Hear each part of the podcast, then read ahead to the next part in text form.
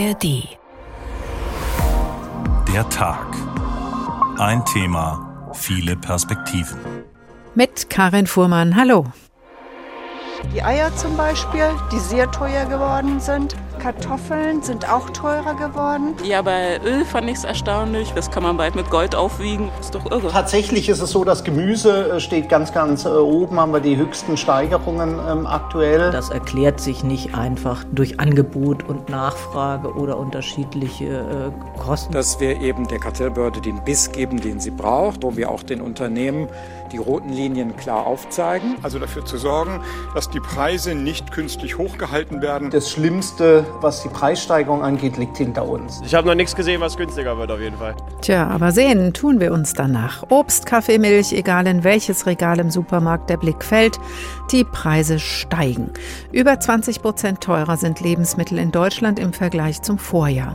Daran haben viele Menschen schwer zu kauen. Begründet werden die Preissteigerungen mit der Inflation, mit hohen Energie- und Lohnkosten oder Lieferengpässen. Interessant nur, gleichzeitig vermelden Lebensmittelproduzenten volle Kassen.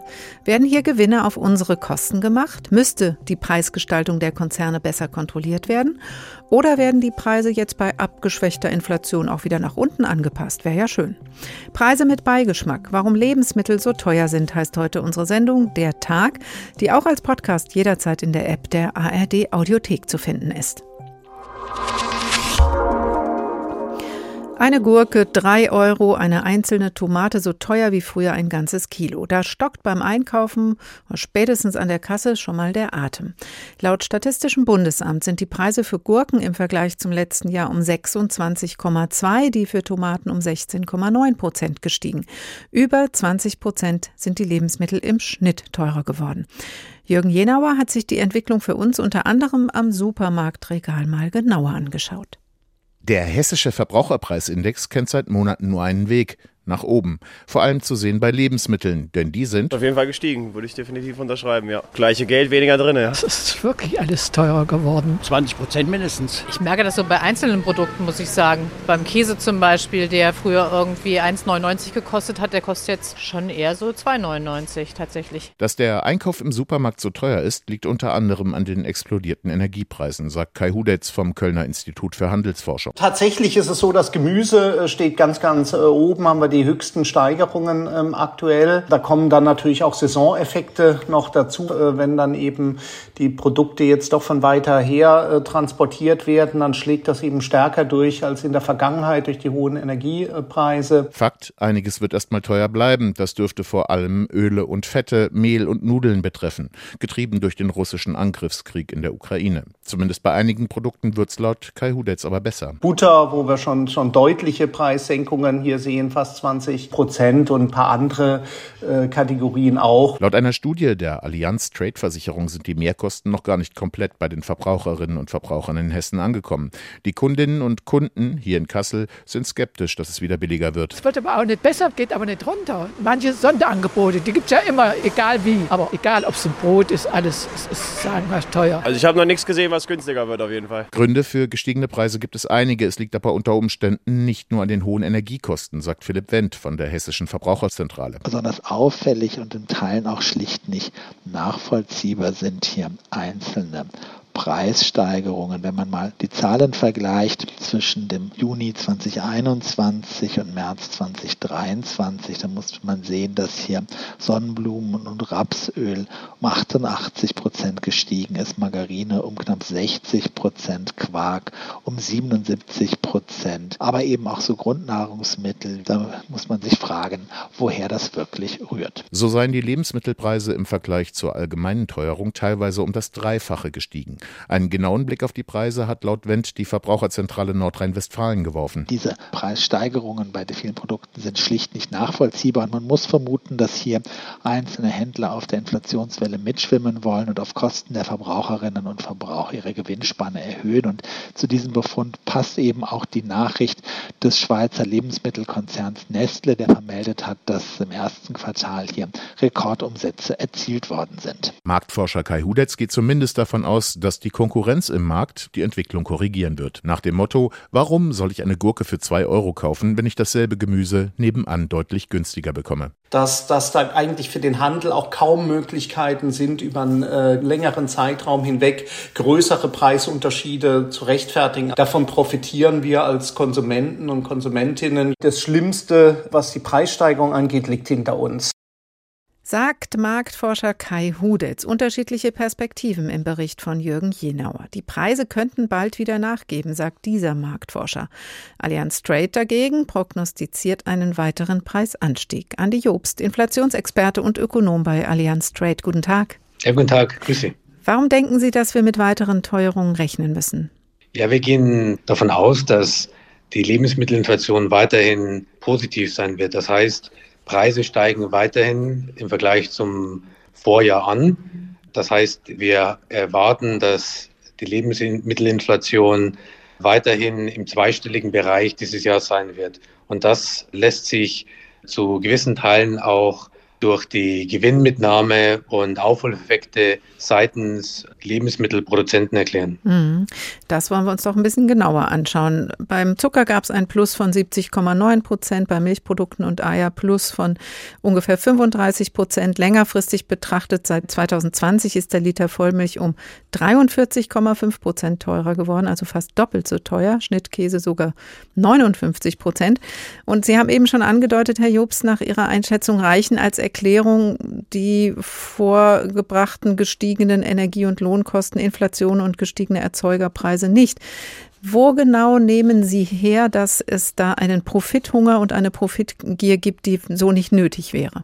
Ja, zum einen sehen wir uns an, wie ist die Preisentwicklung in den Herstellungskosten? Im Speziellen, wie viel kosten die Vorleistungen, Energie, die Kosten für importierte Anteile an Lebensmitteln.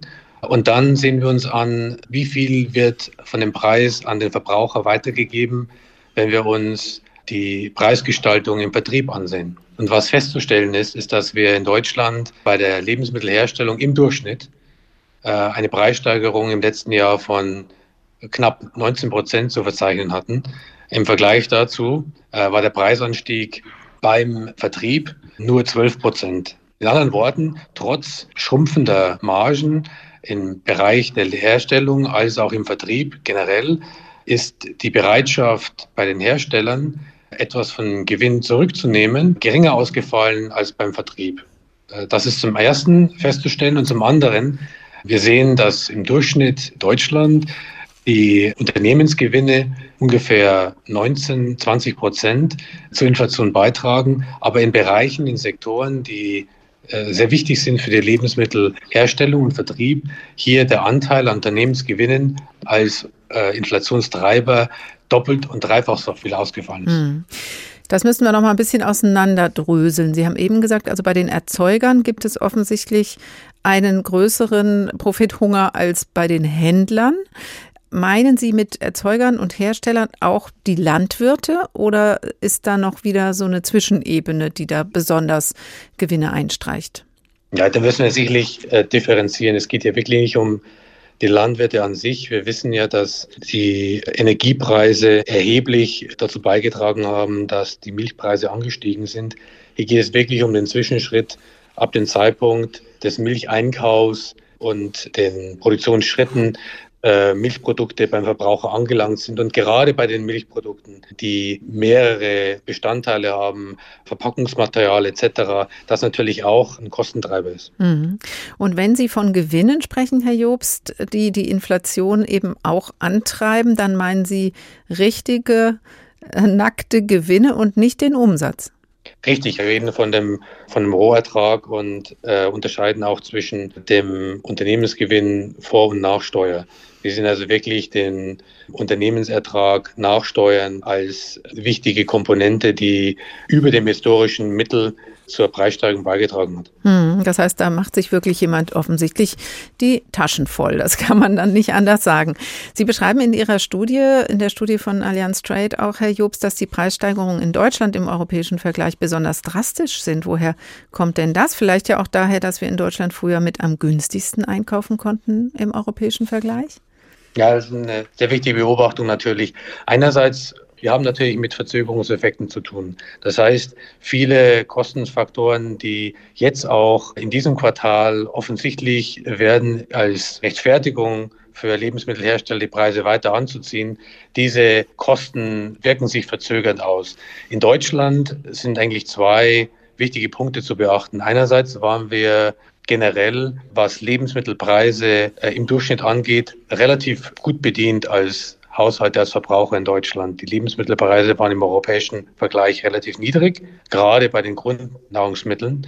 Äh, und zum anderen ist die Lebensmittelproduktion in Deutschland sehr energieintensiv und relativ stark binnenwirtschaftlich ausgerichtet. Mit anderen Worten, wir importieren relativ wenig, was Bestandteile in der Lebensmittelproduktion angeht. Das heißt, hohe Energiepreise, hohe Energiekosten, hohe Produktionsanteil innerhalb Deutschlands während einer Zeit, in der die Energiepreise sehr stark angestiegen sind, haben dazu geführt, eben, dass die Preise in der Lebensmittelherstellung angezogen haben und diese Preise auch dementsprechend weitergegeben wurden. Mhm.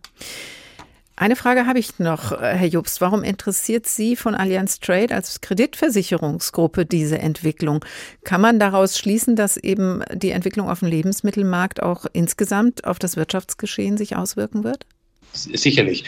Bei hoher Preissteigerung neigen Haushalte dazu, natürlich da zu sparen, in den Bereichen, in denen Entbehrungen akzeptierbar sind, nicht im Lebensmittelbereich. Und äh, wir gehen natürlich davon aus, dass bei erhöhten Lebensmittelkosten Haushalte mehr und mehr sparen und dann im Konsumbereich, in anderen Bereichen zurückstechen. Und das äh, betrifft auch zum Beispiel Versicherungsleistungen.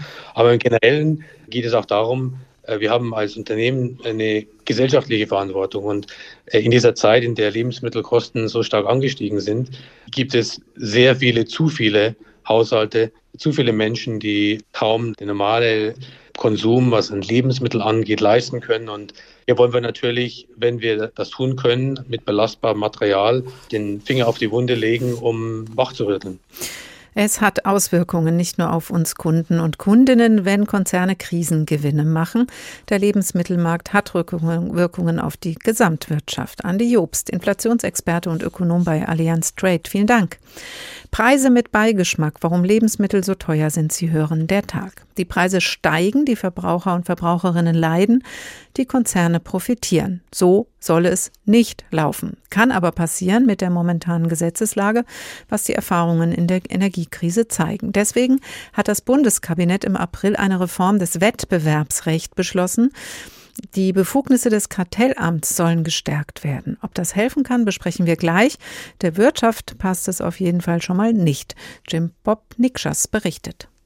Ein Kartellrecht mit Zähnen und Klauen, das war der Wunsch von Bundeswirtschaftsminister Robert Habeck von den Grünen. Und Justizminister Marco Buschmann von der FDP konnte ihm diesen Wunsch auch erfüllen. Genau das haben wir miteinander vereinbart, dass wir eben der Kartellbehörde den Biss geben, den sie braucht und andererseits wir eben sehr präzise Tatbestände haben, wo wir auch den Unternehmen die roten Linien klar aufzeigen. Die roten Linien fangen da an, wo fairer Wettbewerb aufhört, weil Unternehmen sich bei Preisen absprechen oder einfach so groß und mächtig geworden sind, dass andere kaum mehr in den Markt hineinkommen. Bisher kann das Bundeskartellamt wenig dagegen tun, im Verdachtsfall nur einen Untersuchungsbericht vorliegen. Mit der Neuauflage des Wettbewerbsrechts soll die Behörde nun aber auch konkret in den Markt eingreifen dürfen, erklärt Robert Habeck. Diese Maßnahmen bauen sich langsam auf. Sie betreffen dann erleichterte Marktzugänge von Unternehmen, die in die Märkte rein wollen und diesen Zugang bisher nicht finden konnten. Die Herstellung von Transparenz und letztens dann als Ultima Ratio auch die Möglichkeit, eine Entflechtung anzuordnen. Sprich, zu mächtige Unternehmen notfalls auch zu zerschlagen. Das Kartellamt soll zudem unrechtmäßige Gewinne leichter abschöpfen dürfen. Die Industrie hält von all dem wenig. Sie beklagt, dass künftig also auch rechtmäßiges Handeln nicht mehr vor staatlichem Eingreifen schütze. Bundesjustizminister Marco Buschmann betont, dass man sich diesen Schritt gut überlegt habe. Das ist natürlich ein scharfer Eingriff auch ins Eigentum und deshalb muss klar sein, dass man zu diesem scharfen Schwert nur unter sehr engen Voraussetzungen greifen kann. Das aber sieht die Union nicht gegeben. Sie befürchtet, dass das Kartellamt mit der Gesetzesänderung einen Blankoscheck ausgestellt bekommt und Unternehmen so verschreckt werden könnten. Dr. Christian Kersting, Professor für Kartellrecht an der Heinrich-Heine-Universität Düsseldorf, sieht jedoch keine Gefahr, dass der Staat künftig in den freien Wettbewerb eingreift. Er sagte dem SWR, Vielleicht besteht sogar eher die Gefahr, dass die Voraussetzungen so hoch angesetzt worden sind, äh, dass äh, das Recht in der Praxis vielleicht auch zu selten zum Tragen kommen wird. Marco Buschmann und Robert Habeck zeigen sich dagegen zuversichtlich, mit dem neuen Wettbewerbsrecht einen echten Meilenstein gesetzt zu haben. Sie sprechen von der größten Reform seit Jahrzehnten. Ziel ist es demnach vor allem, Verbraucherinnen und Verbraucher zu schützen, so Robert Habeck also dafür zu sorgen, dass die Preise nicht künstlich hochgehalten werden, sondern die Verbraucherinnen und die Verbraucher, die Bürgerinnen dieses Landes von der sozialen Marktwirtschaft, von dem marktwirtschaftlichen System profitieren können. Und das nicht nur im Supermarkt oder an der Zapfsäule, sondern auch im App Store. Gerade gab das Bundeskartellamt bekannt, nach Google, Facebook und Amazon auch den US-Technikkonzern Apple schärfer beobachten zu wollen. Das wäre schön, wenn Wettbewerb so stattfindet, dass Verbraucher und Verbraucherinnen davon profitieren können. Ein Bericht von Jim Bob Nikschas. Professor Werner Plumpe, Wirtschaftshistoriker an der Uni Frankfurt. Guten Tag. Ja, guten Tag.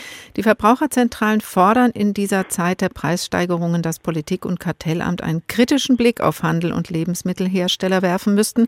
Ist das jetzt mit dieser Reformvorlage ausreichend passiert? Das ist im Einzelnen schwer zu sagen, zumal äh, ja unterstellt wird, dass die Preisveränderungen, die in diesen äh, Marktsegmenten äh, zu erkennen sind, auf kartellähnliche Absprachen, auf äh, äh, Preisfixierungen politischer Art oder ähnliches zurückgehen. Ich glaube, dass die Geschichte des Kartellwesens in der Bundesrepublik Deutschland zeigt, dass Kartellaufsicht notwendig ist, dass aber im Einzelfall das sehr, sehr schwierig ist, weil die Kartellbehörden ja nicht äh, einfach sagen können, das geht nicht oder das geht, sondern die müssten ja konkret nachweisen, dass gegen Marktregeln verstoßen wird. Und ob das der Fall ist und ob das jetzt leichter werden wird, da bin ich eher skeptisch. Mhm. Dann schauen wir ein bisschen in die Geschichte, um mal zu gucken, wie das Kartellamt eigentlich sowas, äh, also solche Preisabsprachen erkennen kann und was dann folgt. Normalerweise wacht das Kartellamt ja darüber, dass der Wettbewerb gewahrt bleibt, dass eben keine Preisabsprachen getroffen werden. Genau. Und bei den Kaffeepreisen ist das schon mal passiert. Das sogenannte Kaffeekartell wurde aufgedeckt. 2004 ja. bis 2008 gab es da Preisabsprachen, aber wie konnte man denn da dahinter kommen?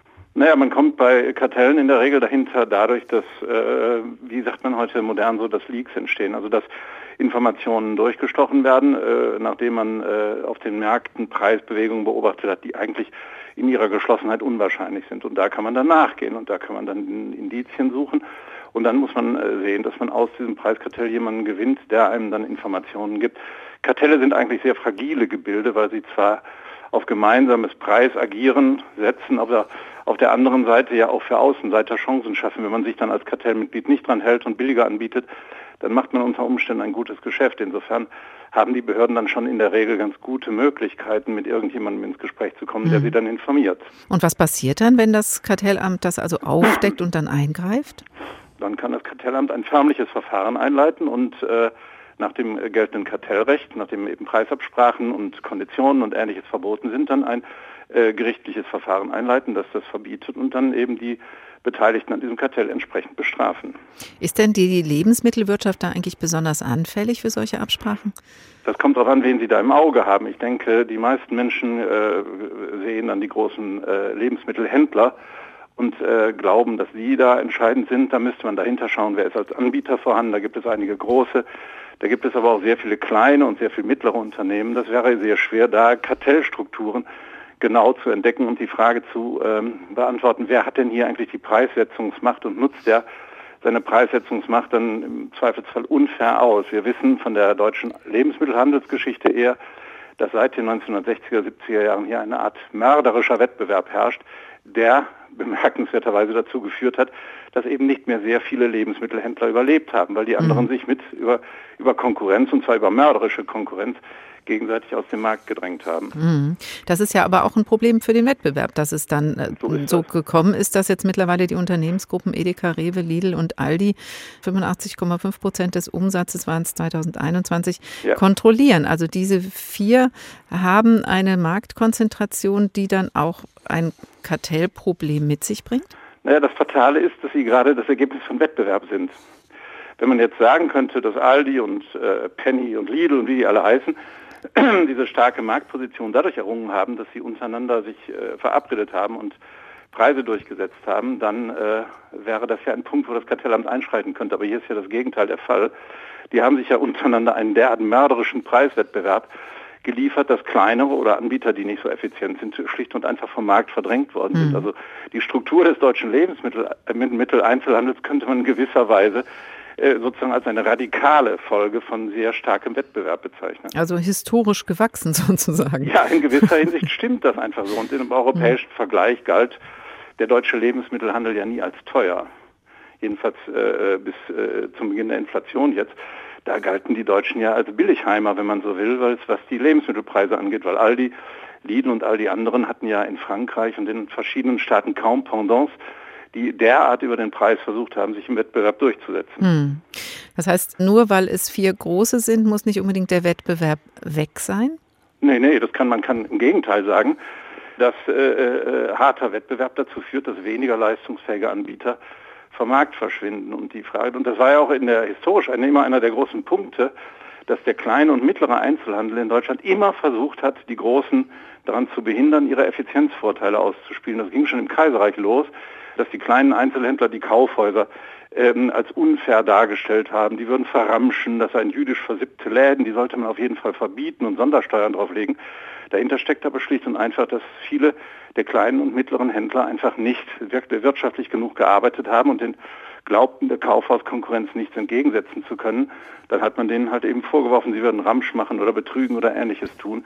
Man muss von daher da schon sehr genau hingucken. Mhm. Eine andere Branche, die öfter diesen Vorwurf hört, ihr sprecht euch doch ab, sind die Mineralölkonzerne. Ja. Das war nicht nur in den 70ern so, das ist eigentlich immer wieder so. Es gab auch jetzt wieder Vorwürfe der Preisabsprachen. Ja. Ist aber ja auch nicht ganz einfach, wenn der Preis des Konkurrenten für ein Liter Treibstoff äh, gut sichtbar an der Tankstelle und genau. außerdem im Netz in jeder App zu sehen ist. Wie kann man dann überhaupt sagen, ihr trefft Preisabsprachen? Weil man braucht ja nur um die Ecke gucken. So, das ist das große Problem, das die Kartellbehörden haben. Äh, das, was man ihnen jetzt an äh, mehr Rechten und an äh, mehr Durchgriffsmöglichkeiten geben will, das hört sich erstmal gut an. Aber zum Glück leben wir in einem Rechtsstaat und insofern ist auch das Kartellamt dran gebunden, äh, Rechtsverstöße nachzuweisen, die dann im Zweifelsfall gerichtlich geahndet werden können. Und das ist bei einem solchen Markt wie dem Treibstoffmarkt und dem Benzinmarkt hier sehr, sehr schwierig. Sie haben es gesagt, wenn die Preise öffentlich sind, dann ist es eher eine Frage, wie schnell reagieren die Mitbewerber darauf, wenn einer die Preise verändert und in welcher Weise tun sie das. Und da hat sich ja schon seit Jahren so eine Art Konkordierung gezeigt, dass die mehr oder weniger alle immer wie so eine Art Schwarm reagieren. Wenn der erste die Preise ändert, dann ziehen alle anderen mehr oder weniger mit. Da gibt es ein paar Außenseiter, und der mehr oder weniger findige Autofahrer weiß, wo er etwas billiger tanken kann. Aber dieses Schwarmverhalten, äh, das hat sich durchgesetzt.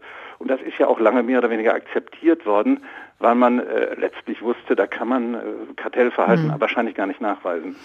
Das heißt, das Kartellrecht und auch das Kartellamt ist nicht unbedingt das schärfste Schwert in solchen Zeiten, Nein. wie wir sie gerade erleben? Nee. Nein, das glaube ich überhaupt nicht. Zumal die große Frage ja ist, ob die äh, starken Preisauftriebe, die wir beobachten und die sich ja äh, zu verstetigen scheinen, ob die daran liegen, dass Marktteilnehmer sich gegen die anderen verabreden und versuchen, Sonderdinge durchzusetzen. So was gibt es natürlich immer und da muss man auch durchgreifen. Und insofern ist ein effektives Kartellrecht und eine effektive Marktaufsicht auch sehr zu begrüßen. Aber die große Frage ist, ist das im Moment eigentlich der Fall? Und es gibt sehr viele andere Faktoren, äh, die Geld- und die Zinspolitik, die gestörten Warenketten, die Nachfrageschübe äh, in, der, in der Pandemie und nach der Pandemie und so weiter, äh, mhm. die alle dazu führen, dass die Preise steigen. Es muss nicht unbedingt daran liegen, dass sich irgendjemand im Hinterzimmer verabredet hat.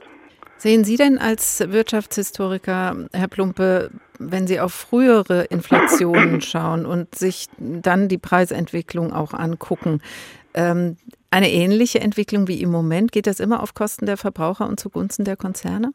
das ist in der Regel äh, so, dass äh, solche Phänomene, das, das am meisten vergleichbare waren die 1970er Jahre, dass das passiert äh, in der Regel auf Kosten der Verbraucher, die höhere Preise zu zahlen haben, auf Kosten vor allen Dingen von der Bezieher von niedrigen Einkommen, die sich diese Preise kaum leisten können. Das Phänomen hat man immer und in den 1970er Jahren hatten die in, in Großbritannien, wo die Inflation zeitweilig über 20 Prozent lag, in der zweiten Hälfte der 70er Jahre auch sehr starke Streikbewegungen. Das ist dann die Folge. Die Arbeitnehmer können es ja nicht hinnehmen, dass ihnen pro Jahr ein Viertel ihres Lohnes mehr oder weniger äh, verloren geht. In Deutschland, in der Bundesrepublik genauer genommen, ist das nicht der Fall gewesen, weil wir eine Politik der Bundesbank hatten, die war sehr restriktiv. Die hat über hohe Zinsen versucht, die Preisstabilität durchzusetzen. Und hier war dann die Inflationsrate bei maximal sieben Prozent. Das war dann äh, 1974 und danach ging es dann auch wieder zurück. Also wenn die Politik eingreifen will, dann kann sie es tun, vor allen Dingen über Geld- und Zinspolitik und über restriktive Haushaltsvorgaben. Da kann das dann niedriger sein und da sind dann die Folgen auch geringer. Nur haben wir das jetzt in der Europäischen Union beziehungsweise in der Eurozone nicht mehr. Es gibt ja die Bundesbank nicht mehr und die Bundesrepublik ist, was die Geld- und die Haushalts-, die, die Finanzpolitik angeht, ja auch nicht mehr wirklich souverän. Das ist ein Problem. Das sind die Schlussfolgerungen des Wirtschaftshistorikers Professor Werner Plumpe. Ganz herzlichen Dank. Preise mit Beigeschmack, warum Lebensmittel so teuer sind. Der Tag, ein Thema, viele Perspektiven.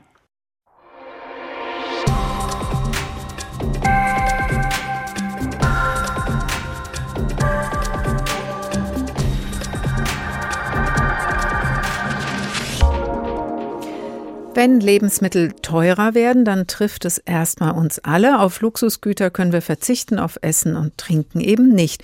Wir können höchstens unsere Vorlieben und unser Kaufverhalten ändern. Die steigenden Preise machen aber besonders denen zu schaffen, die ohnehin am Ende des Geldes noch so viel Monat übrig haben. Julie Rutsch hat eine Alleinerziehende getroffen. Wenn Michelle Stoll all ihre Fixkosten abzieht, hat sie für sich und ihre Tochter gerade mal 500 Euro im Monat. Das meiste Geld geht für Lebensmittel drauf. Seitdem die Preise für Essen derart teuer geworden sind, geht sie auch zur Tafel, um über die Runden zu kommen. Eine große Überwindung für die Darmstädterin. Wo ich mir auch überlegt habe, okay, gehst du dann auch hin? Was macht es mit dir dann vielleicht? Komme ich dann wieder genau in meine alten Gedankengänge und verfall dann wieder in meine Schiene, so, okay, ich bin arm, ich kann mir echt nichts leisten.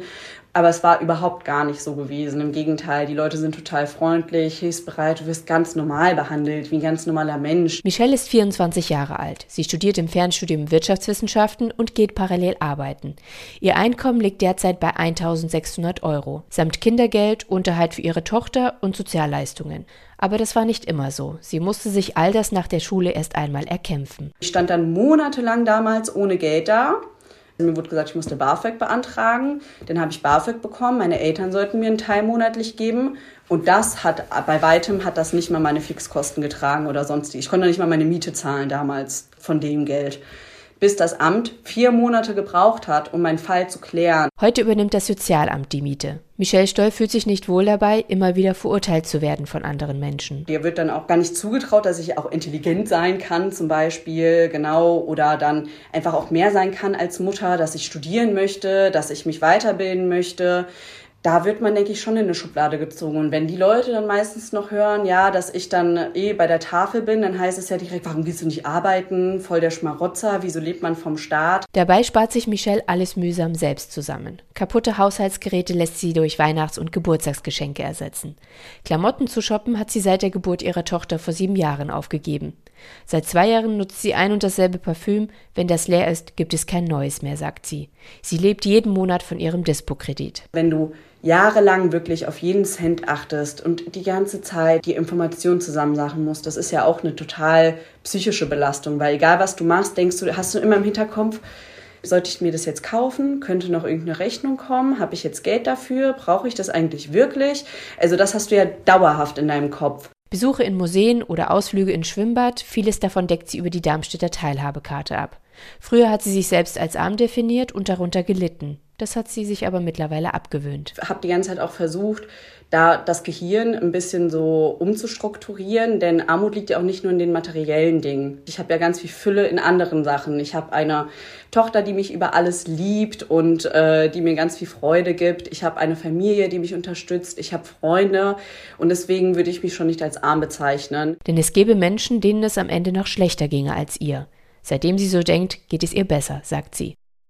Julie Rutsch über eine Alleinerziehende, die von Inflation und Preissteigerung besonders getroffen ist. Da verärgert es natürlich besonders, wenn diese Not dadurch entsteht, dass am anderen Ende der Lebensmittelwirtschaft sehr viel Geld in den eigenen Kassen landen könnte. Es gibt Gewinnmitnahmen auf Seiten der Lebensmittelproduzenten, so der Vorwurf, über den wir schon gesprochen haben. Aber es gibt auch einen realen Hintergrund für Preissteigerungen. Professor Jochen Weiß, Lebensmittelwissenschaftler und geschäftsführender Direktor des Instituts für Lebensmittelwissenschaft und Biotechnologie an der Uni Hohenheim. Guten Tag. Guten Tag. Genannt wird als Ursache ja auch der Ukraine-Krieg. Der hat die Situation auf dem Getreidemarkt auf jeden Fall massiv verändert. Wie hat sich das denn auf die Getreidepreise ausgewirkt? Ja, also wir haben vor allem natürlich seit Beginn äh, der Krise in der Ukraine, ähm, aber auch schon vorher während der Corona-Zeit sehr starke Preissteigerungen gesehen. Die Ukraine ähm, ist einer der größten Produzenten für Getreidepreise weltweit aber man sieht es noch stärker im Bereich der pflanzlichen Öle. Also hier hatten wir zum Teil ähm, eine monatliche Verdopplung der Preise, äh, der Rohstoffpreise. Hm. Und dann ist der zweite Grund natürlich auch im Zusammenhang mit dem Ukraine-Krieg, äh, die sind die gestiegenen Energiepreise, die sind dramatisch gestiegen. Was bedeutet das denn für den Lebensmittelmarkt vielleicht auch besonders? Also die Lebensmittelproduktion insgesamt, sowohl äh, auf der Erzeugungsseite als auch auf der Weiterverarbeitungsseite, ist ein doch recht äh, energieintensiver Sektor. Also zum Beispiel braucht man natürlich Düngemittel. Düngemittel brauchen auch wieder Energie, um erzeugt zu werden. Aber wir haben zum Beispiel auch in der Lebensmittelverarbeitung Erhitzungsprozesse. Wir müssen kühlen, wir müssen mischen, wir müssen rühren. Das kostet alles Energie, ähm, so dass auch hier dann einfach die Preise oder die Kosten, ähm, die notwendig sind, Lebensmittel zu erzeugen, doch erheblich gestiegen sind. Also sind dann schon mal zwei doch nachvollziehbare Gründe, ähm, stehen da auf jeden Fall im Raum. Haben sich die Auswirkungen des Ukraine-Kriegs auch noch auf die Auswirkungen der Klimakrise und der Pandemie addiert? Also ist das Ganze einfach schon auf einen angeschlagenen Markt getroffen? Ja, also das ist, äh, glaube ich, eine sehr gute Beschreibung. Ich nenne das auch so ein bisschen der perfekte Sturm, der hier passiert ist. Also hier sind sehr viele Dinge zusammengekommen. Ähm, die waren schon eine Weile im Machen. Und es ist natürlich, jetzt sind wir wirklich in, in, in einer großen Krisensituation, was die, was die Preise angeht, wo alles zusammenkommt. Also während der Corona-Krise sind die Lieferketten zum Teil auch schon zusammengebrochen. Wir hatten ja zum Teil auch äh, niemand, der geerntet hat. Es gab viel krankheitsbedingte Ausfälle. Ähm, wie gesagt, Lieferketten äh, sind da zum Teil wirklich komplett kollabiert. Und ähm, es gibt aber natürlich auch noch den Faktor, der viel größer und längerfristig ist, nämlich, dass einfach die Erzeugung der Rohmaterialien immer schwieriger wird. Wir haben äh, klimabedingte Veränderungen, die einfach auch Extremwetterereignisse mit sich bringen, so dass äh, auch die Menge der erzeugten Materialien, Rohmaterialien unberechenbarer wird. So, also daher kommen auch diese starken Schwankungen zum Teil. Ist denn jetzt ähm, die Sichtweise dann gerechtfertigt zu sagen, ja, wir haben halt da so ein paar Krisen, deswegen läuft das eben ein bisschen schief? Oder muss man dann doch auch mal an die Strukturen grundsätzlich dran? Weil was Sie gerade so beschrieben haben, das geht ja rein eigentlich in sämtliche Positionen in so einer Lieferkette, oder? Ja, also wir haben hier ein unglaublich komplexes System in dem Lebensmittelsystem, in, die, in dieser Versorgungskette was auch immer komplexer geworden ist aufgrund der Globalisierung. Und wenn man jetzt in das Lebensmittelsystem mal reinguckt, ist es extrem schwer eigentlich auch zu verstehen. Also es ist sicher auch ein systemisches Problem. Ähm, grundsätzlich ist das System quasi über die Jahre gewachsen, äh, ist immer größer und globaler geworden, auch damit immer komplexer geworden. Die Lieferketten sind zu Liefernetzwerken geworden. Ähm, und jetzt finden wir uns in der Situation, dass lange Zeit nur auf den Preis geachtet wurde und eigentlich auch nicht auf die Nachhaltigkeit oder Resilienz der Kette. Und wenn jetzt irgendwo ähm, was schief geht, wo irgendwo weniger Rohmaterial plötzlich da ist, dann führt es zu enormen Verwerfungen in den Preisen. Aber da haben wir natürlich auch schon profitiert, dass auf den Preis geguckt wurde. Ja, wir haben enorm davon profitiert natürlich, dass hauptsächlich auf den Preis optimiert wurde, solange es keine Probleme gab mit der Versorgung. Und äh, in, in, der Situation, wo wir uns jetzt finden, war jeder doch sehr froh, ähm, dass wir recht geringe Preise haben. Also historisch muss man auch sagen, wir kommen natürlich jetzt aus einer Zeit, die ist schon recht golden, was eigentlich die Preise angeht. Also wir haben historisch äh, niedrig, wie viel Geld wir ein, ausgeben für Lebensmittel. Wir hatten nach dem Krieg und 1960 so um die 40 Prozent des verfügbaren Einkommens, was wir für Lebensmittel ausgegeben haben. Und wir sind jetzt in Deutschland bei etwa 11 Prozent. Das ist also historisch ein Stand, den haben wir schon etwa 1980 mit äh, erreicht. Das hat auch viel mit der äh, Industrialisierung zu tun, dass wir so nieder sind. Deshalb können wir uns auch jetzt Dinge wie Smartphones und so weiter leisten. Aber historisch ist es eine sehr ungewöhnliche mhm. Situation. Jetzt sehen wir aber die Probleme in der Struktur, wie Sie sie beschrieben haben. Und die Frage, die sich anschließt, ist natürlich, wie kann man das jetzt lösen? Ist es vielleicht sogar jetzt auch eine Chance, grundsätzlich umzudenken? Also ich denke, es ist auf jeden Fall eine Chance und es wird auch schon drüber nachgedacht. Dieser Begriff Resilienz ist auch einer, der zum Beispiel auf der europäischen Ebene jetzt wirklich Einzug gefunden hat. Die Bedeutung, dass Lebensmittel wichtig sind ähm, und ein wichtiger Sektor auch der Industrie, das ist Hauptverständnis gestoßen und ähm, jetzt wird also angeguckt, wie man, wie man das wirklich besser machen kann. Ähm, was natürlich fehlt, sind hier Spezialisten. Also man braucht hier eine sogenannte systemische Betrachtung. Das System ist, wie gesagt, sehr, sehr komplex.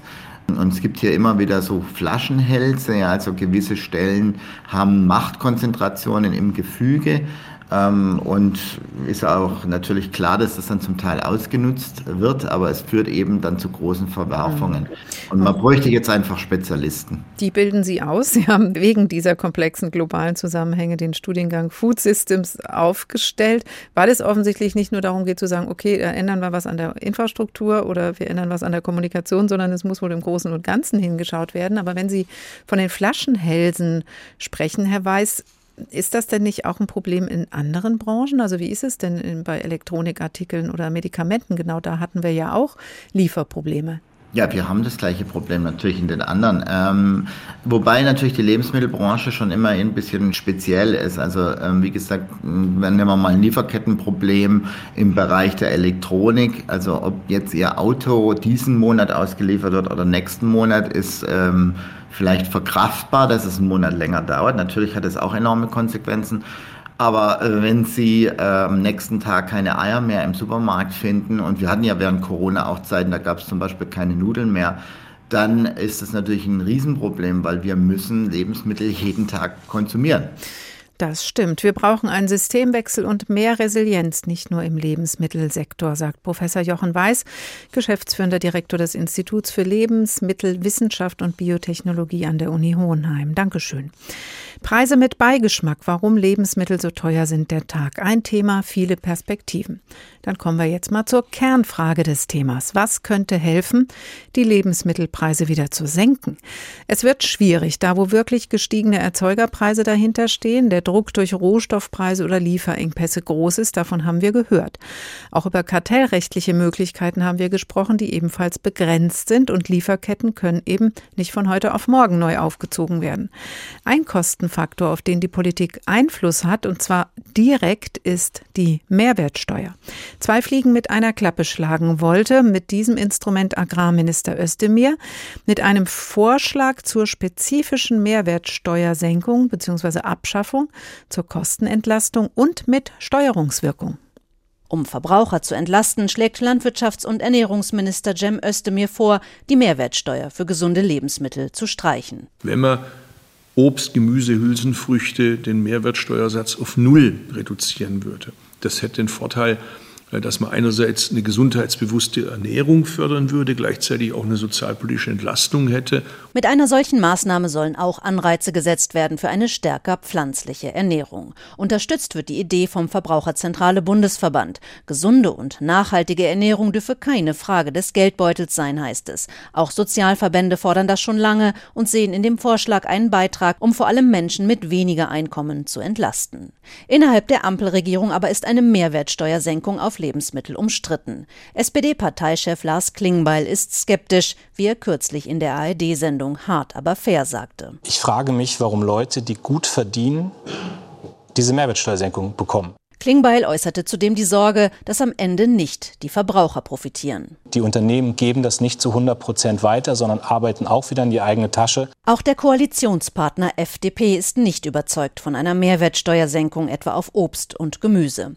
Die Vizevorsitzende der FDP-Bundestagsfraktion Karina Konrad wird mit den Worten zitiert, hiermit würden Lebensmittel nur plakativ in gut und böse unterteilt. Zuständig für eine Steuerbegünstigung wäre Finanzminister Christian Lindner von der FDP. Sein Ministerium sieht derzeit keinen Handlungsbedarf. Ein Sprecher erklärt auf Anfrage, dass für Nahrungsmittel grundsätzlich schon der ermäßigte Steuersatz von sieben Prozent gelte. Es gebe aktuell keine Planungen, daran etwas zu verändern. Außerdem verweist der Sprecher auf die Hilfspakete, die die Bundesregierung in der Energiekrise zuletzt auf den Weg gebracht hat. Zitat die Bundesregierung beobachtet die aktuellen Preissteigerungen sowie ihre Auswirkungen auf die Gesamtwirtschaft sowie spezifische Einkommensgruppen genau und hat angesichts der stark gestiegenen Lebenshaltungskosten bereits unmittelbare Entlastungspakete von insgesamt fast 300 Milliarden Euro ergriffen. Derzeit sieht es also nicht danach aus, dass sich die Ampel geschlossen hinter den Vorschlag des Agrarministers stellt. Die Diskussion über eine Mehrwertsteuersenkung dürfte aber weitergehen. Das deutete zumindest SPD-Fraktionschef Rolf Mützenich an. Er zeigte sich offen für den Vorschlag. Die Idee sei etwas, was mit Sicherheit auch nochmal am Kabinettstisch besprochen werde, sagte er. Das wäre offenbar auch im Sinne eines Großteils der Bevölkerung. Laut einer Umfrage im Auftrag der Umweltorganisation Greenpeace wollen zwei Drittel der Befragten, dass die Mehrwertsteuer auf pflanzliche Lebensmittel wie Obst und Gemüse gestrichen wird. Nach Angaben von Greenpeace könnten Menschen mit der Steuerbefreiung zudem motiviert werden, mehr klimaverträgliche Lebensmittel zu kaufen. Claudia Plass zur Diskussion über eine Senkung bzw. Abschaffung der Mehrwertsteuer für manche Artikel. Professor Achim Troger ist Professor für Sozioökonomie mit dem Schwerpunkt Staatstätigkeit und Staatsfinanzen an der Universität Duisburg-Essen und seit März 2019 Mitglied im Sachverständigenrat Wirtschaft. Guten Tag, Herr Troger. Danke, Frau Fuhrmann. Auf Obst und Gemüse zielt Özdemirs Vorschlag. In Portugal fällt die Mehrwertsteuer auf Grundnahrungsmittel seit Ende April weg. Sehen Sie in einer Mehrwertsteuersenkung oder gar Abschaffung für bestimmte Lebensmittel einen sinnvollen Hebel? Also als Entlastungsbeitrag äh, jetzt gegen die Inflation, gerade für niedrige Einkommen, finde ich das äh, letztlich nicht sinnvoll. Äh, wobei ich aber sagen muss, grundsätzlich ähm, mit Lenkungsabsichten eine Umsatzsteuerstrukturreform, das finde ich schon sinnvoll. Aber zu der Entlastungsfrage zurück, ähm, wenn man sich das anschaut, was passieren würde, wenn wir jetzt insgesamt äh, den ermäßigten Mehrwertsteuersatz auf, äh, auf Lebensmittel auf Null setzen würden, das würde wahrscheinlich ungefähr 15 Milliarden Euro kosten. Und davon würden, äh, würde ein Teil erstmal äh, nicht überwälzt werden, selbst wenn es nur ein geringer Teil ist, geht da schon etwas weg. Das bleibt also dann praktisch bei ähm, im, im Lebensmittelhandel hängen. Und ähm, dann ist es so, dass reiche und wohlhabende Haushalte auch durchaus Lebensmittel konsumieren und sogar mehr absolut als, äh, als ärmere Haushalte. Und ich würde insgesamt denken, dass 60 Prozent bis vielleicht auch zwei Drittel der Entlastung am Ende bei wohlhabenden Haushalten oder im Lebensmittelhandel mhm. ankommen und gar nicht bei denen, die akut entlastet werden müssen. Und insofern äh, würde man da sehr viel Geld äh, ausgeben, das gar nicht ankommt. Das leuchtet ein. Sie hatten aber eben so einen kleinen Halbsatz. Eine bestimmte Reform würden Sie schon für sinnvoll halten. Welche? Das stimmt. Also ich finde grundsätzlich, äh, dass man sich überlegt, ähm, kann man, äh, also sagen wir so, die, die, die Umsatzsteuer ist äh, mit den ganzen Ermäßigungen ist sehr unsystematisch. Also das ist ja die berühmte Möwenpicksteuer ne, für Hotelübernachtungen, die mal eingeführt worden ist. Ähm, und das, das System wird da ganz häufig durchbrochen. Das finde ich, kann man sich vornehmen. Und ich finde letztlich die, die Grundidee von dem, was äh, Herr Özdemir sich ausgedacht hat, dass man ähm, da versucht, auch äh, in Richtung gesunder Ernährung oder vielleicht auch Ökologie zu lenken, das kann man sich anschauen. Aber da meine ich eigentlich, dass man gucken muss, dass man das dann gegenfinanziert äh, und man nicht äh, gerade wohlhabende Haushalte mit viel Geld äh, dann noch weiter unterstützt. Mhm. Wie sehen Sie denn die Entwicklung der Lebensmittelpreise? In der Sendung haben wir ja unterschiedliche Einschätzungen gehört, ob das jetzt weiter hochgeht, also die Preise weiter hochgehen oder ob es doch ähm, auch in manchen, zu manchen, in manchen Bereichen zumindest wieder ein bisschen nachgibt. Wie schätzen Sie das ein? Ja, wir haben als Sachverständigenrat ähm, vor einigen Wochen unsere Konjunkturprognose aktualisiert, haben auch eine Inflationsprognose da drin. Und ähm, da ist akut, äh, spielen die Lebensmittelpreise eine sehr große Rolle.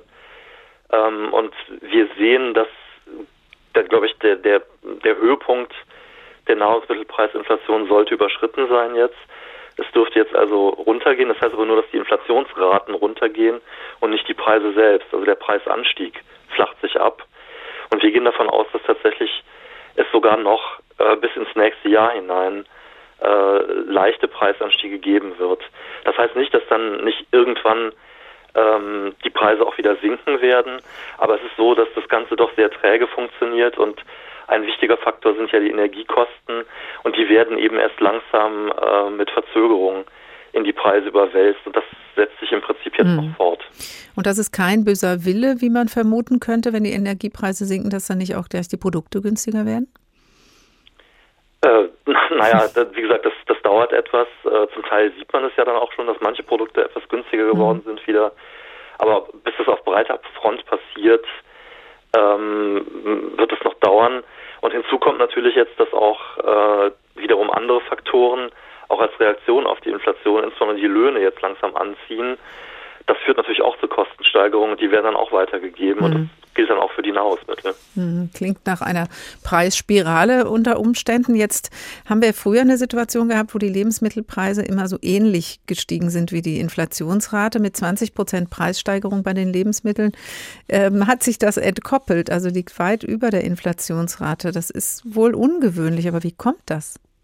Ja, es ist normal, dass ähm, Energiepreise und auch Nahrungsmittelpreise äh, relativ starken Schwankungen unterliegen und mal ähm, deutlich stärker als die allgemeine Inflation und mal viel schwächer äh, laufen. Äh, Im Moment ist es einfach so, dass gerade bedingt durch den Energiepreisanstieg ähm, denken Sie an Düngemittel, das ist alles sehr energieintensiv. Das geht dann an die Nahrungsmittel, wird das durchgereicht. Und dann sieht man eben wirklich diesen außergewöhnlich äh, starken Anstieg ähm, bei den Energiepreisen, aber vor allen Dingen auch bei den Nahrungsmittelpreisen. Mhm. Das heißt, da beißt sich aber dann schon auch irgendwo die Katze in den Schwanz. Besteht da die Gefahr einer Preisspirale, wenn eben auch die gestiegenen Nahrungsmittelpreise selbst Inflationstreiber sind? Ja, ich habe jetzt also eben schon aufgehorcht, als Sie den Begriff Preisspirale äh, verwendet mhm. haben. Also ich würde das äh, so noch nicht sehen. Ähm, äh, es ist normal, dass die Löhne reagieren, wenn die, wenn die Inflation hochgeht. Aber wir sehen im Moment ja Realeinkommensverluste. Ähm, der private Verbrauch läuft schwach. Ähm, das, das deutet alles nicht darauf hin, dass es jetzt eine Preis-Lohn-Spirale gibt. Und die gute Nachricht ist ja, dass alle Prognosen bislang davon ausgehen, äh, dass die Inflation zwar noch etwas länger hoch bleibt, erhöht bleibt, das Ganze aber doch ähm, am Ende wieder runtergeht. Die Prognosen gehen alle davon aus, dass äh, im Laufe des kommenden Jahres äh, wir wieder in die Richtung 2% laufen werden. Und die unterscheiden sich dann daran, ob das früher im kommenden Jahr oder später passiert. Mhm. Äh, also insofern äh, die Richtung stimmt schon mal im Augenblick. Mhm. Also die 2% sind das Ziel. Ähm, das ist auch das EZB-Ziel, was die EZB eben anstrebt. Aber wir waren bei über 8. Aktuell sind wir bei rund 7. Und da werden schon manche Blicke besorgt. Wie kann man das jetzt, man sieht so sagen, ja, da kommen wir hin. Also wie kann man das beeinflussen? Wie kommen wir dahin? Aktuell wird mit dem steigenden Leitzins reagiert. Wir haben vorhin die Forderung nach mehr echtem Wettbewerb gehört, jetzt bezogen auf die Lebensmittelpreise, aber auch nach mehr Kontrolle. Was äh, kann dabei helfen, dieses Ziel auch zu erreichen? Also der, der höhere Wettbewerb ist, ist grundsätzlich immer gut. Ähm, Kontrollen sind auch gut. Ich glaube, ganz viel ist tatsächlich äh, in der Entwicklung der Energiepreise jetzt schon angelegt, ähm, dass die wieder runtergegangen sind. Die sind ja sogar deutlich stärker runtergegangen als erwartet. Der Gaspreis ist deutlich niedriger, als wir das noch vor, vor Monaten erwartet hätten.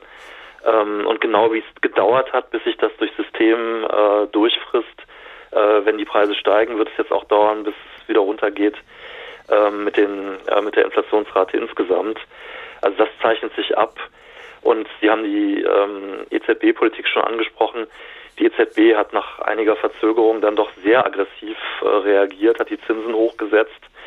Da sieht man jetzt schon, ähm, dass es auch die Konjunktur beeinträchtigt. Also die Bauinvestitionen brechen ein. Ähm, und das wird mit Verzögerung auch ähm, im Laufe des Jahres sich immer stärker zeigen. Auch das ist etwas, was insgesamt den, den Inflationsdruck abschwächen wird. Von daher ähm, glaube ich tatsächlich, äh, das Niveau ist noch viel zu hoch. Die Richtung, dass es abwärts geht mit der Inflation, stimmt aber. Und es deutet alles darauf hin, dass es im Laufe des kommenden Jahres wieder in halbwegs normale Regionen laufen mhm. wird. Das klingt etwas beruhigend, aber man hört auch raus, es bleibt spannend. Professor Achim Truger, Professor für Sozioökonomie an der Universität Duisburg-Essen und Mitglied im Sachverständigenrat Wirtschaft. Ganz herzlichen Dank. Und das war der Tag für heute. Preise mit Beigeschmack, warum Lebensmittel so teuer sind. Die Lebensmittelpreise sind gestiegen. Manche Produkte sind mittlerweile doppelt so teuer. Ob diese Preise wieder sinken oder gar weiter steigen, darüber sind sich die Fachleute auch in unserer Sendung nicht ganz einig. Fest steht nur, die Situation ist so komplex, dass weder Wirtschafts- noch Geschichtswissenschaft oder die Politik bei der Interpretation der Lage und bei der Suche nach wirksamen Hebeln auf Blaupausen zurückgreifen können und irgendwo einfache Antworten zu erwarten sind. Und uns Verbrauchern und Verbraucherinnen bleibt erst einmal nur der Preisvergleich, der sich wie immer schon weiter lohnt. Den nutzen auch viele unserer Hörer und Hörerinnen, die auf unseren Newsletter geantwortet haben, spüren tun aber auch sie mit Vergleichen die gestiegenen Preise trotzdem deutlich. Den Newsletter können Sie abonnieren über hrinforadio.de, darin dann auch am nächsten Freitag einige der Hörerantworten ausführlicher. Diese Sendung finden Sie wie immer auch als Podcast in der ARD Audiothek. Der Tag ein Thema, viele Perspektiven. Und übrigens, in der ARD Audiothek finden Sie auch andere interessante Podcasts, auch zu ähnlichen Themen. Zum Beispiel hat sich der ARD Podcast 11KM mit dem Lebensmittelretten ohne Strafe beschäftigt, zu finden in der ARD Audiothek 11KM. Ich heiße Karin Fuhrmann und wünsche Ihnen noch einen schönen Tag.